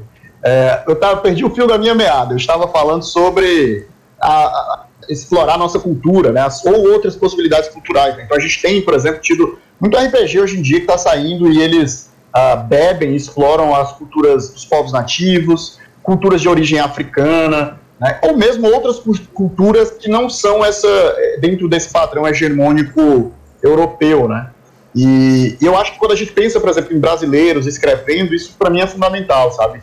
Vamos e não que você deva ignorar e não beber dessas coisas, sabe? Mas é, já foi tão feito, né? A gente tem centenas de livros de Dragonlance, centenas de, de- de- de- é, é, tem como você trazer essa carga da narrativa, essas experiências narrativas e você é, imprimir brasilidade nessas coisas, né? É, até para que a gente tenha um respiro no próprio fazer da literatura fantástica, é, que, que acaba justamente caindo muito nesse lugar comum. Né? Eu sou fã do Tolkien, eu tô aqui tendo prazer de conhecer o, o Diego aí, que né, tem um trabalho acadêmico super interessante na obra, né? Tem uma tatuagem aqui da, da no meu braço. É, é, mas assim, mesmo tendo isso como base, né, e, e sendo apaixonado por essas narrativas, ficando emocionado quando eu vi a imagem da Telfério Laurelin saiu aí da série dos Seus Anéis que vai sair, como um escritor brasileiro contemporâneo, para mim é muito importante que, se eu for falar sobre o ato de se escrever de se construir histórias na contemporaneidade, não pode passar é, por um filtro de pós-colonialidade, de decolonialidade, sabe, de, de tentar nos enxergar e nos perceber como sujeitos dessa narrativa, mesmo que sejam dentro de universos fantásticos, dos mais fantásticos possíveis, né? Até para que a gente possa respirar, ter, no, é, é, ter novidade, ter alteridade naquilo que está sendo, tá sendo produzido. Né? Na minha descrição que você leu, é, você falou que eu me coloco como editor da revista, né? Nós temos a revista Escambanáutica, tem três edições dela, a revista de ficção especulativa, né? De fantasia, horror é, e ficção científica, é, e a nossa proposta é bem essa, né, de pós-colonialidade, decolonialidade, de trazer isso. Né? E isso passa por uma infinidade de coisas, sabe? não só pelo aspecto geográfico e cultural, passa pela questão de, de sexualidade, de gênero, de classe social, né, que são figuras que não aparecem dentro do perfil hegemônico e que muitas vezes a gente experimenta nesse ato de fazer o roleplay, de fazer esses personagens, né, de interpretar essas identidades, sabe? E essas identidades mais plurais. Então eu acho que se você vai fazer uma tradução, se você vai levar litera é, é, transformar RPG em literatura, é, e eu acho que se você vai, se você está fazendo RPG também, né, mesmo que dentro desses sistemas mais clássicos, buscar, né, tentar uma forma de trazer esses elementos para dentro das suas mesas, sabe? Que aí a gente pode, a gente vai experimentar narrativas muito mais interessantes, né? Existe um, uma, uma existe um, uma coisa que é, a gente tem essa coisa de que tudo se repete, né? Que nada é novo. Mas essas coisas são tão incomuns, né? É porque a gente acaba vendo tantas vezes essas mesmas coisas que a gente acaba não tendo respiro de novidade, né? A gente é tão carente de coisas assim que quando a gente vê um filme, por exemplo, como Pantera Negra, por, ser, por ter um elenco, é, é, por ter um contexto de África, por ter uma identidade estética é, que bebe de, de, culturas africanas, já choca as pessoas, explode a nossa cabeça simplesmente pela falta de contato com essas coisas que estão aí, né? Talvez só não tenha uma dificuldade por questões econômicas, socioculturais de chegar na gente, mas existe aí. A gente tem um movimento como o Amazon Futurismo, é, é, aí do, do, da região norte, que pensa né, um, um, uma região norte desenvolvida tecnologicamente, né, é um cenário foda para quem adora RPG de futuro, sabe? A gente tem. É, a gente tem uma série de movimentos como esse que estão. Que estão que o próprio afrofuturismo, que pensa essas realidades de, de, de uma África no futuro, né? Então, é, esse é um momento de efervescência e de novidades, sabe? Da gente meio que reformular, renovar é, esse espírito do que é o fantástico. É, e eu acho que isso passa diretamente por esse, por esse ambiente de como a gente joga RPG, de como a gente escreve e produz literatura fantástica. É, e isso é uma parada que está acontecendo em todos os espaços. Né? A gente vê, como eu disse, pelos sistemas novos, os cenários novos que vêm que vem surgindo. Né? A gente vê, por exemplo, a, toda a reformulação que o Tormenta teve, né? e o diálogo que o Tormenta tenta fazer sempre com as culturas e povos, por mais que ele tenha essa pegada ainda meio eurocêntrica, mas você vê que existe um esforço né, dos criadores de tentar trazer a nossa cultura para dentro do cenário. É um esforço que é antigo já, sabe? Eu sei que existe uma rejeição, né? Um, é, é, muito comum, né? As pessoas, os brasileiros não gostam de ler brasileiros, né? especialmente nesse cenário da fantasia, mas o, o, Diego citou aí os RPGs do Jovem Nerd, por exemplo, um dos autores, né, o autor principal é o Leonel Caldela, que é um escritor de fantasia sensacional, é meu escritor de fantasia atualmente favorito, assim, adoro as obras dele, acho que ele, acho que ele acerta muito bem a mão em traduzir RPG para construir narrativa. Ele é o autor também das obras, de várias obras do cenário da Tormenta, né? É, então é, é esse diálogo está sendo feito, né? Essas ressignificações estão sendo feitas. Eu acho que quem está pensando em escrever tem que estar atento a isso. E desculpem pela minha fala longuíssima. Fique tranquilo. Eu, eu, acredito que houve muita contribuição, por mais que ela tenha sido longa, mas a gente sempre extrai algo que só faz somar ao nosso conhecimento. O Diego estava finalizando alguma fala. Vai lá, Diego. Desculpa, não, Diego. Imagina, não, eu só, só, só para não deixar o silêncio quando você estava voltando, eu só lembrei também do Eduardo Spor, que é também da, da patota lá do Jovem Nerd, que escreveu ali o Batalha do Apocalipse, né? E que tenta também fazer. Eu acho que. E, e, e essa questão, é, é, Wilson, eu acho que muito importante mesmo, da questão do que, que é o Brasil, né? A gente está tá num, num momento pós-globalização é, que a gente não sabe direito para onde vai, como estrutura da geopolítica global mesmo, né? A gente não sabe se a gente vai fazer um estado de bem-estar social global, né? E aí vai a ONU mandar em todo mundo, se a gente volta para as fronteiras nacionais, como muitos nacionais populistas querem, e aí fica também trancafiado dentro do próprio país. Quer dizer, essa relação entre o nacional e o global, entre o universal e o particular, é a tensão do mundo, assim, do homem desde que ele sempre foi homem, assim. Eu acho que se o fantástico ele extrapola as fronteiras tribalistas, sectárias e, e busca alcançar as possibilidades que transcendem os limites imediatos que a gente tem da nossa cultura, das limitações dos nossos preconceitos, das nossas crendices, das nossas superstições, em busca de elementos mais universais, mais vários. É claro que ele parte também da nossa própria história, parte da gente, do que a gente é, do que a gente vê, do que a gente escuta, do que quem somos nós, né? É, então, eu acho que essa, essa dinâmica, essa tensão entre sair do condado, né, e conhecer a Terra-média e voltar para o condado com uma outra cabeça, né, eu acho que é o movimento fundamental da literatura de fantasia, que é a que eu mais gosto, conheço, mas também ficção científica, horror, enfim. É, mas que é essa ideia do, do possível. Né? A, a, imaginação ela trata do possível, daquilo que pode ser, né? É, que não necessariamente é e nem não não deve ser, o que deve ser, enfim, indiferente, mas o que né, pode ser. Eu acho que isso é importante porque o que pode ser parte sempre daquilo que nós somos. Dizer, o que é o brasileiro, né? Quem é o brasileiro? Eu, outro dia estava lendo Câmara Cascudo para as minhas crianças, né, depois de ler Os Irmãos Green, né, e eu li algumas coisas do Mogli e tal, eu fui ler o Câmara Cascudo, das nossas lendas brasileiras, né? Muito interessante, a Mula Sem Cabeça, né, as lendas do Norte, o Negrinho do Pastoreio, quer dizer, a, a, a Cuca, Quer dizer, você vê assim, essa, essa compilação de mitos e lendas, né? É, que definem a nossa nosso imaginário do nosso povo, do rincão, dos interiores, né?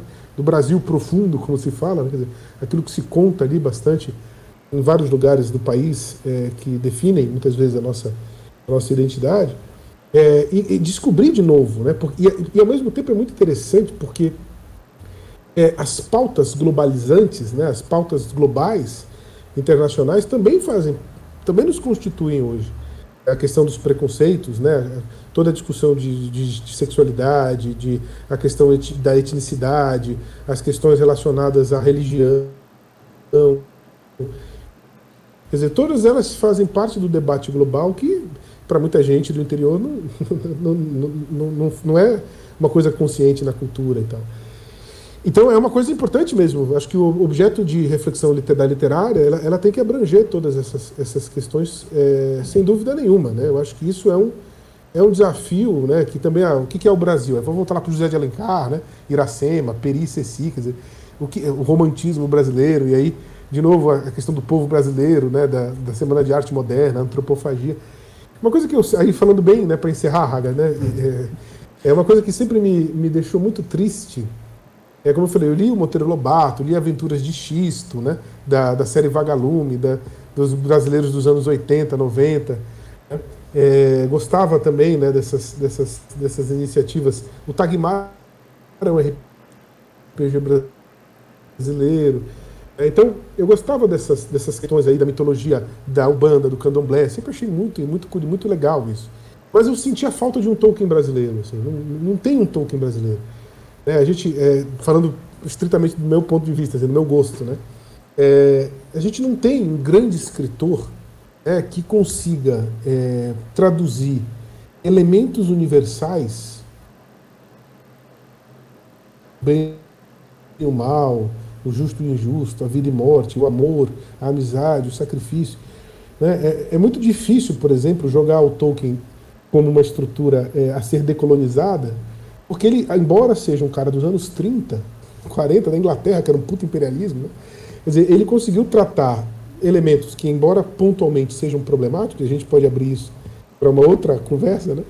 É, mas centralmente o que ele fala são elementos universais do homem. É dar a vida pelos amigos, é ir até o fim para honrar a sua tradição, é superar o egoísmo em direção ao coletivo, é preservar a sua é, é, tradição religiosa, inclusive em relação à questão dos valados, das, das árvores. Quer dizer, é, e ao mesmo tempo ser aberto, superar preconceitos, superar discriminações. Quer dizer, ele ao mesmo tempo consegue traduzir de maneira muito eurocêntrica, porque todo a, a, o pacote dele era quem ele era, ele era aquilo, ele era um inglês, né? é, mas ao mesmo tempo superou essa questão do ponto de vista dos valores da literatura, né? É, daquilo que a, a narrativa mostra. É, então eu sou, eu, sou, eu sou, fã do cara por causa disso. Embora ele tenha, de fato, elementos eurocêntricos problemáticos, a gente pode problematizar, mas acho que o fundamento dele é um fundamento que transcende essa própria. Ele sai do condado, né? Ele, ele tira, ele é como ele é um, ele é um ele é um cara do condado. Mas ele sai, ele consegue, ele consegue ver que o mundo é maior que isso. Eu não consigo achar no Brasil quem faça isso. Eu não consigo achar um cara que, que, que consiga lidar com a riqueza e a pluralidade, e a diversidade, as contradições da nossa cultura, né, do que, que é o Brasil, do, da pluralidade de coisas que é o Brasil, do Rio Grande do Sul ao Amapá, quer dizer, essa tensão continental, essa tensão né, é, é, majestática né, que é o Brasil, é, e ao mesmo tempo consiga é, traduzir elementos que apaixonem o mundo. Eu acho que se eu for fazer um apelo aí para os escritores de RPG, por favor, apareça um Tolkien brasileiro entre vocês, né? É isso que eu gostaria de pedir. É, a gente talvez não tenha um Tolkien brasileiro, mas eu acho que a gente tem. Acho que a gente tem autores que, que alcançam essa. Talvez não uma, não essa universalidade Brasil, né? Porque eu acho que não existe essa universalidade Brasil, como existe uma universalidade do inglês, né? Do britânico, que é, é um país que é do tamanho do, do um pouquinho maior que meu Ceará. É, é, então nós temos nós temos Brasis, né? Dentro. E eu acho que dentro da nossa literatura existem autores que contemplam. Mas quando você estava falando dessa desse sujeito que contempla muito o espírito de brasilidade, na minha cabeça veio Machado de Assis. Né? Talvez não seja o autor do Fantástico, mas é, é um autor de renome internacional do Brasil, né? A literatura dele é gigante. Eu acho que eu acho que ele traduz muito bem essas idiosincrasias do que é ser um brasileiro, porque ele é um homem negro que alcançou uma posição de status social num período ainda né, muito muito recente pós a escravidão brasileira. O negro tem dificuldade até hoje é, imagine no, no, início do século, no fim do século XIX, início do século XX, é, mas obviamente não é dentro do fantástico, né? É, é mas eu acho que de, de, certa forma é, é, a gente não tem um, uma figura dessa de fato dentro do fantástico, né? o Brasil ele não tem uma tradição muito forte no fantástico, na literatura, nessa literatura fantástica que a gente conhece, né? Nessa literatura fantástica especulativa, né? Que pensa mundos, que pensa universos. A nossa tradição literária ela corre numa linha diferente, né? É, é, ainda assim muito, muito rica, né? Mas tem essas, essas distinções, né? É, e, e, eu acho muito difícil hoje em dia surgir um, um Tolkien brasileiro. Né? Eu acho que é, é, existe um período de tempo onde havia essa margem para esses sujeitos eclodirem dentro do, do universo da literatura. Né? Eu acho que essa, essa, essa linha né, com a globalização, com esse universo né, é, do mundo de hoje em dia, um, um, uma figura figura como essa, né, que de certa forma vira um grande símbolo universal da, do que é a literatura fantástica, como Tolkien, não é, ele não é um símbolo para a literatura de língua inglesa, né, ele é um símbolo para a literatura fantástica, né, ele é um pilar fundamental para o entendimento do que é a literatura fantástica. E eu concordo, de fato, ele testa todas essas discussões, né, mas ainda assim era, existia um intento de construir um mito para a Inglaterra, né, é, ao mesmo tempo que ele busca o universal. E eu acho que, na verdade, é, é quando se busca fazer literatura, você está fazendo isso, né? Você está escrevendo sobre o universo, ou deveria estar escrevendo sobre todas as coisas ao mesmo tempo que você está falando sobre si, né? Ou, ou, seu, ou sobre um universo muito particular das coisas. Eu acho que essa é, até porque é isso que é ser humano, né? Meio que é uma das possibilidades que a gente é isso, né? A gente é essa figura que tem nosso universo, ao mesmo tempo que está influenciado por um milhão de outras coisas que a gente tem pouquíssimo controle sobre. Né? E eu acho que a boa literatura, pelo menos, ela é, é a interseção desse, desse diálogo. Né? Perfeito. Lira, Cara... eu vi que tu tá pegando fogo para falar. Manda bala. Não, é porque, tipo assim, é maravilhoso tudo isso que os meninos estão tá, falando, mas eu pensando, gente, o Tolkien brasileiro. Não, não sei se. É, o Diego, com certeza. Mas é, eu, pelo menos, eu quando fui ler Tolkien, o cara ele enrola muito nas descrições. E o brasileiro ele já gosta de falar. Imagina o Tolkien brasileiro. Vai ser um capítulo inteiro só descrevendo a grama.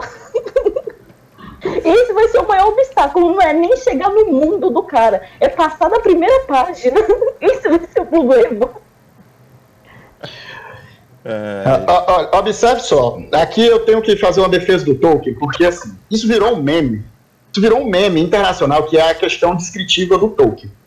E o Tolkien não é muito descritivo. O Senhor dos Anéis são três livros, que na verdade é um livro só de mil palavras. Se você pegar qualquer saga de fantasia, se você pegar, era para ser um livro só, aí foi por uma decisão editorial, que era um, ia virar um calhamaço, dividiram em três, né? mas é uma, é uma história só. Né? É, se você pegar qualquer saga de fantasia hoje em dia, ela tem sete livros de mil páginas no mínimo. Então não tem como dizer que o Tolkien é extremamente descritivo. O Senhor dos Anéis ele tem um problema de fato, ele é um problema muito mais de ritmo, de narrativa, porque, enfim, o Tolkien começou a escrever o, o livro meio da Segunda Guerra Mundial. É, é, é, existia toda uma, uma pressão na, na construção, pressão editorial na construção dessa obra.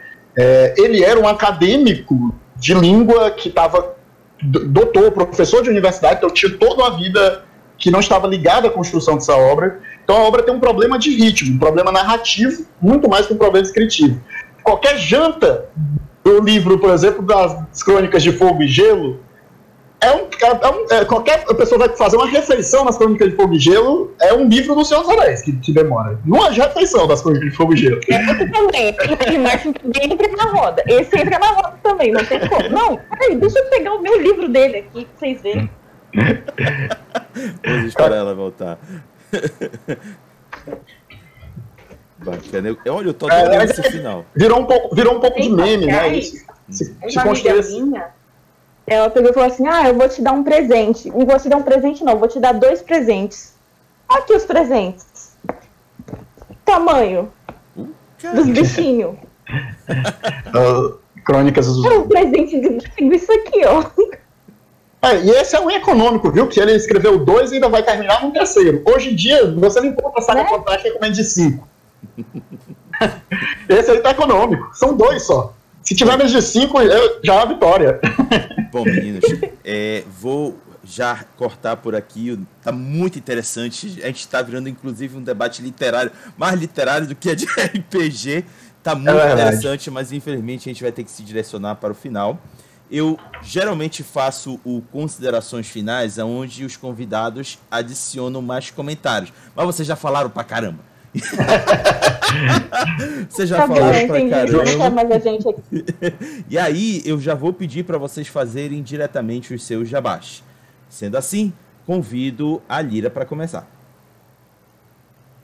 Gente, é, Raga, muito obrigado por toda essa oportunidade de estar aqui, de estar falando muito, apresentando os livros, falando de RPG, falando com os meninos também, tudo muito maravilhoso.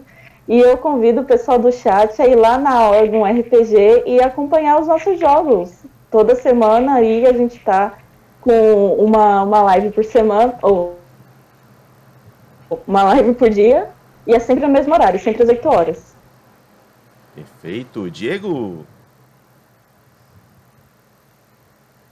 É, só fazer o meu jabá aqui do meu livro, certo? Metafísica da Subcriação, a Filosofia do Mito, em J.R.R. Tolkien.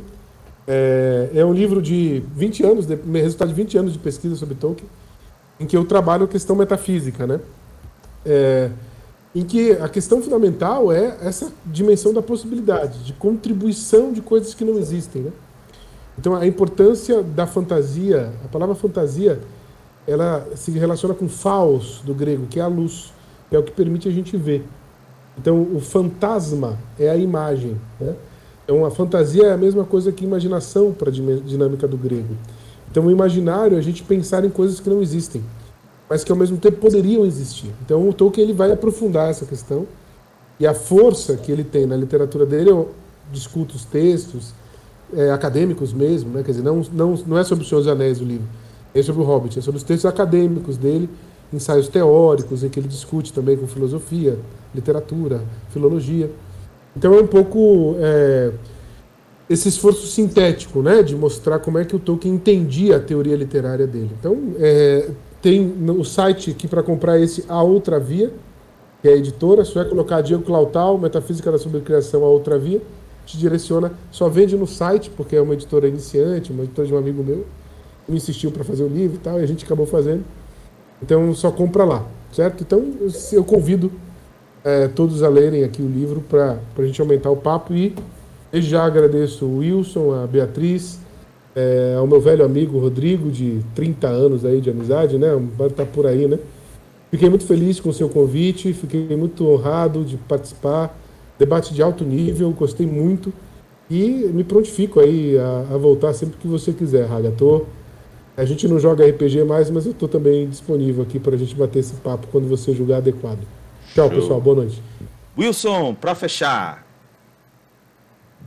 É, eu queria agradecer o convite a, ao Diego e à Lira, né? É, foi um prazer conhecê-los aqui nesse, nesse bate-papo. Conhecemos nesse momento muito imediato. É, eu, eu é, como fui apresentado, sou professor de escrita, né? Sou escritor, eu tenho uma comunidade literária, a gente tem essa revista, né? Esse Cambanal. Eu vou até colocar o link aqui no chat é, para quem quiser baixar. A revista é gratuita, ela tem três edições, né, até agora. É, lançamos agora no, no, fim do ano o Catarse, a gente fez um Catarse para poder lançar a revista, porque, apesar dela ser gratuita, a gente remunera todo mundo que está envolvido. Então, os autores são pagos, os revisores, diagramadores, os artistas né, da, da, que fazem a, as capas. E aí a gente, no Catarse, dá algumas recompensas. Uma das recompensas é a comunidade de escritores, né? Para quem apoia com 15 reais ou mais, tem acesso à nossa comunidade de escritores. Tem desafios semanais, tem. A gente está sempre discutindo texto, o pessoal está sempre lendo os textos um do outro, né? Esse desafio semanal o pessoal lê, discute os textos, faz comentário, sugestão. É, e sempre que tem editais, o pessoal se É a grande coisa assim, meu, meu, meu objeto de orgulho, talvez até mais do que a revista, que é uma coisa é, é, que eu gosto muito, é a comunidade, né? Porque é uma comunidade muito massa de pessoas. E, e é isso. Se quem tiver interesse uh, em, em, apoiar, é, fica aí o convite. Uh, quem não for escritor pode apoiar só para apoiar um projeto de literatura brasileiro que está produzindo literatura, né? Quem quiser, por exemplo, conhecer um pouco disso que eu falei, de uma literatura brasileira que tem essa, nessa pegada de tentar escapar né, daquilo que é mais comum, fica a sugestão, né? São três edições né, realmente muito bonitas, é, feitas com muito carinho. É, e a gente tem a newsletter, eu, eu vou deixar o site aqui, né, para quem quiser assinar a newsletter também, que a gente toda semana tem um texto novo de ficção fantástica, né, horror, fantasia, ficção científica, que é a Pulpa Mágica, chega aí na sexta-feira seu e-mail, um ponto, pontinho curto, né? Uma ficção relâmpago é, para você ler aí de fantasia. Mais uma vez, tudo, né? Tudo, todo mundo é bem pago, todo mundo é pago, graças ao apoio da, da revista no, no Catar. É, eventualmente, tem uma lenda aí que eu vou publicar um livro esse ano. tá, o livro está pronto, mas eu tenho que fazer um catarse, tenho que organizar todas essas coisas de fazer, o financiamento coletivo e tal.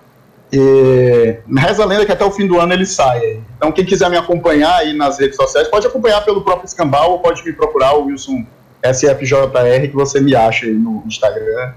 É, mas pelo Escambau você me encontra também. Show! Chegamos ao final. Não, você me encontra. Oi? Hã?